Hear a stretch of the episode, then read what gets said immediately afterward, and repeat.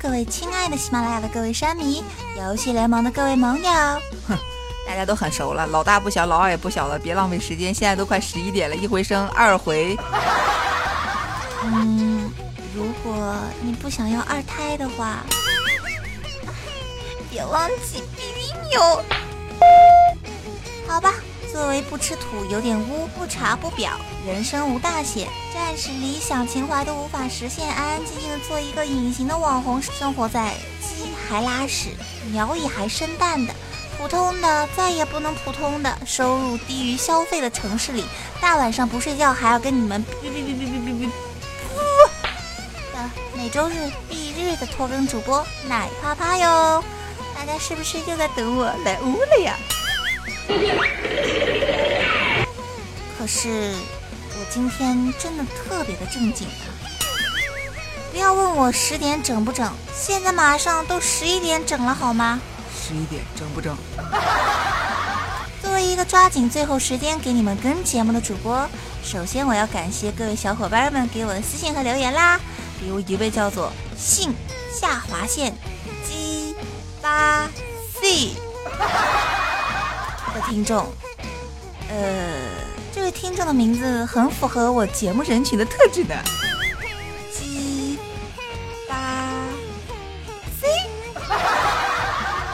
这是糙呢还是粗呢？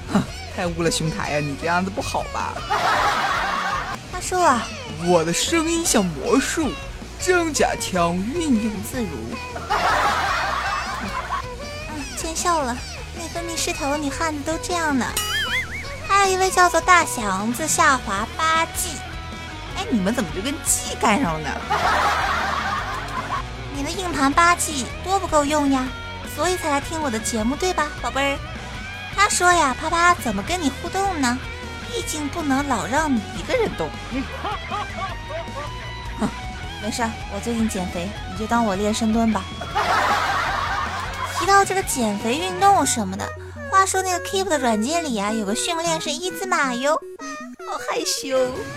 别说我没有告诉你们哟，各位姑娘们，有事儿没事儿练着防身呢。还有一位叫做妈妈说名字长才是时尚的小伙伴说，男朋友来了，我来撩你了。若是你会迷路，那么我当你的雨。一共给我留了三条，我就想给你回一条。爸爸说鸡脖长才是真的时尚呢，名字长没啥屌用，你糟不？等等等等等等，当然了，还有更多的小伙伴的私聊啊，跟我说羞羞的事情啊，在这里就不便公布了，对不对？你们可以自己看，是不是又没有权限？我们都是朋友，对不对？所以嘛，这里就跟朋友圈一样，多半呢朋友都给你屏蔽了，太熟。所以见不得你朋友圈里面装逼啊，仿佛活成了自己从来不认识的陌生人，有没有？好了，为了感谢各位一直以来陪着我啊，然后呢，等我等到现在，还有一位听众还跟我说，啪啪，今天你该跟游戏联盟了哟。我给大家讲一个多元素的故事，好不好？听完故事我们就睡觉。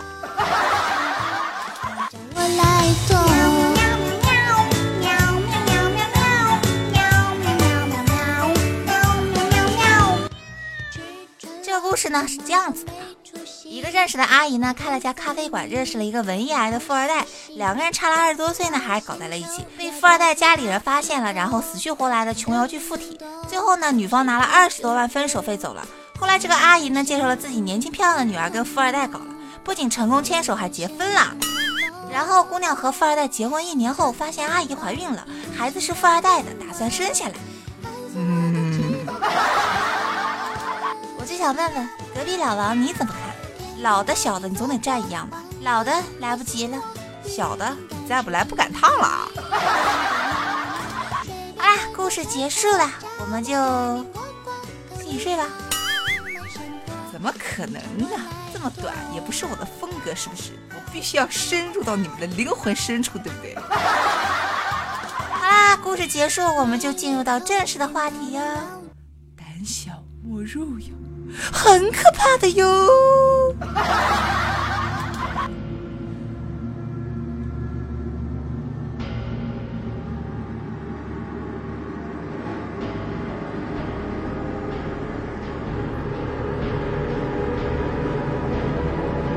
现在的玩家呢，都喜欢快餐式的游戏，毕竟呢，快节奏的生活呢，让玩家已经很难静下心去品味一款游戏了。这也导致现在优秀的恐怖游戏也很少见了。那今天呢，在游戏联盟里面呢，要跟大家分享到的呢，就是一些非常、非常、非常恐怖的游戏哟。啊啊啊！首先要给大家介绍到的呢，就是《生化危机》了。首先，《生化危机》这个名字呢，出现在第一名的位置，简直就是理所应当的。作为恐怖游戏啊，真正意义上的经典之作。尽管呢，《生化危机》呢有着各代评价褒贬不一，近年来呢逐步沦为站桩设计流模式等等的诸多弊端，却还是不那么妨碍它成为经典。这里不得不提到的是《生化危机》的初代。对玩家来说呢，也是永恒的记忆。为什么呢？因为啊，初代是真正意义上的恐怖游戏。有趣的是，当时玩家做的只是被僵尸追着四处乱窜，并非像现代这样，我们追着僵尸满地屠杀。大概呢，所有玩过初代的玩家都会记得这一幕：游戏一开场，进入到一个僵尸场景时，那位冲你回眸一笑的僵尸。多年以后啊，这甚至被玩家认为是最恐怖的游戏场景之一。所以呀，作为恐怖游戏的本身，可能再也不会有比这个评分更高的赞誉了。嗨嗨嗨！炎热的夏天就要到来了，我要不要去掀一掀女孩的裙子呢？女孩的裙子下到底怎么样？我真的真的真的真的非常好奇呀！第二名，永恒黑暗。许多的玩家呢，可能对永恒黑暗这个名字不太熟悉。其实呢，这本身是一款相当到位的恐怖游戏了。有意思的是呢，这种恐怖相当于其他的游戏而言，多少显得有些特殊。只有当玩家把游戏中的所有场景都成功的经历，并且有效的连接起来，我们才能发现。永恒黑暗讲述的是一个相对完整的恐怖故事，这种只有在不知不觉才会被玩家们体会到的恐怖氛围，正是永恒黑暗本身的成功之处。第三名，《零红蝶》，大名鼎鼎的日式恐怖游戏《零》系列的第二部。这款游戏发售于二零零三年，刚推出呢就被诸位玩家认定为真正意义上的恐怖流佳作。对玩家来说，本作的最大特点呢，莫过于出现了双主角。游戏主角呢是由双胞胎姐妹天仓简和天仓绫担任。妹妹天仓绫呢是个相当活泼的少女，姐姐简呢在游戏中是个灵感强、个性相当温和的角色。然而呢，正是这两个美少女，却营造出了比前作更为骇人的恐怖气氛。尤其是丽花千岁出场，更是伴随着一片黑暗。游戏中的其他恐怖细节也着实令人毛骨悚然。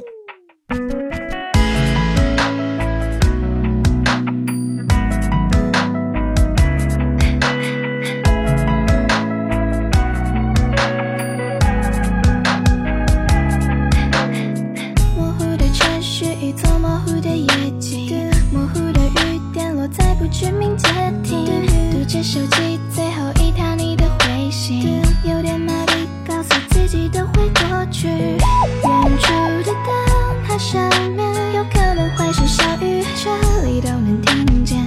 谁动了恻隐之念，还是打给了你却没接？就这样。第四名，钟楼。说到真正的恐怖游戏经典，我们估计不能不提到钟楼这款作品。在许多的欧美玩家眼中，钟楼在恐怖界有着超乎寻常的地位。需要注意的是，游戏中分布着许多变态侏儒，对玩家来说呢，他们是极其难以甩掉的。事实上呢，这也是为什么绝大多数恐怖游戏基本上都伴随着生存这个绕不开的主题。我们都说恐怖游戏是吓人的，是刺激的，有时候甚至是没节操的。然而呢，这一切体验之所以能成功，全都是建立在你还有命去拼的基础上。否则呢，在本作中，你将被侏儒们毫不犹豫地斩成两截，这可不是什么好事儿。除了要警惕变态侏儒，玩家们还需要解决各种谜题，就像八零年代恐怖电影一样，恐怖音乐时扬时抑，原本开着的电灯闪烁几下后熄灭，悬在屋顶的灯饰突然毫无预兆地砸下来。综上所述，当你在害怕丢掉性命的同时，还要绷紧神经。用智慧和勇气去解谜，游戏的恐怖自然也就体现出来了。第五名，《孤胆荒城》这款游戏呢，应该是被低估的一款了。为什么要这么说呢？首先呢，这一款游戏定位呢，清楚的是恐怖游戏。本作在游戏的节奏上呢，控制上把握的非常的出色，玩家在解密过程中感觉不到枯燥感。游戏背后也暗藏了一些由衷令人震惊的黑暗主题。这也是一个残酷的游戏，站在那儿发呆呢，只会招来更多的麻烦。对恐怖游戏来说，这是个非常出彩的逻辑设定。在具备了一切之后，孤胆荒城还有一个无助的女主角，不然呢，怎么能体现出孤独呢？然后呢，游戏里更有一个相当勇敢，偏偏却不怎么聪明的宠物。如果你仔细品读，会发现这就是我们习惯说的胆。最后呢，好的恐怖游戏还有令人心悸的怪物。孤打荒城呢，就有无数值得玩家疯狂追逐的野兽。基于以上理由，这必须是恐怖游戏中的精品。唉，插句嘴，我都感觉有点害怕。本来还有四个要跟你们分享，可是我说着说着，感觉背后一阵发凉。所以人家经常会说嘛，你一个人睡不着的话，你就告诉自己，这个房间到处都是人，啊，晚上更睡不着了。好啦，喜欢啪啪的人呢，也可以关注到啪啪的个人微博，然后呢，加一下这个啪啪的游戏群啊，幺五零九二九二，我们下一次游戏联盟不见不散哦。呃，真的好可怕，晚上都睡不着了，你让一个人睡的人怎么办嘛？旺旺。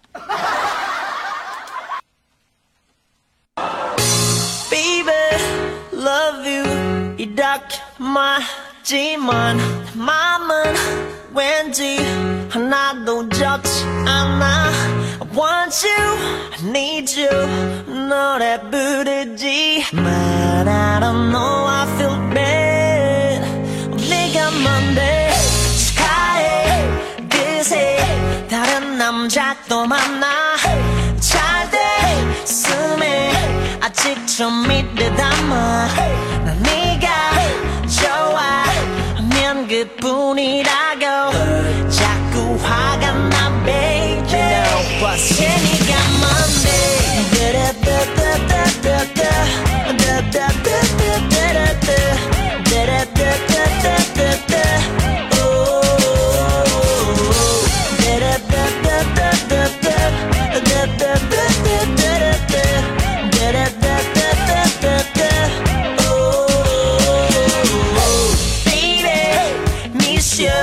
왜 자꾸 너만 생각 원하지 않아. 나 사랑하는지도 미워하는지도. 그분의 양가 매일 헷갈려 아직도. I don't know why I feel bad 내가 뭔데? 눈앞에 아정거려. 그놈과 팔짱거며 이건 경우가 아니지. 장난치 누구 놀려? 어머 엔간히 좀 해라 거리에서 피난 상에 떨어본 게 나리. 내게 너에게 못 사준 비싼 베개. 구두 대신 싸버린 눈물 젖은 베개. 어, 왜넌 행복하고 난 불행해야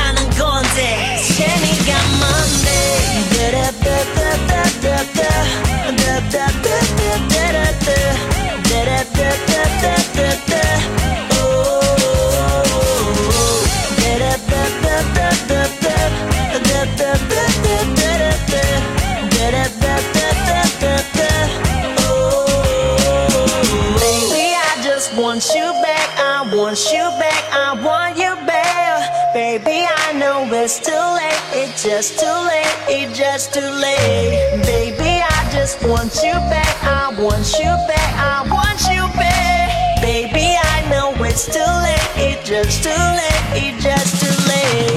싸우라 빌어 헤어져라 빌어 내게로 다시 돌아와. 달라고 늘 빌어. 동네마다 거리마다 애써 찾아다니며 걔네 요즘 안 좋던데라고. 일로 자꾸 찌질해 난 원래 찌질해 몰랐어 너도 마찬가지야. 나쁜 기집애. 내가 더 잘할게. 한 번 만나줄래? 귀찮게 안 할게. 제발 돌아와 줄래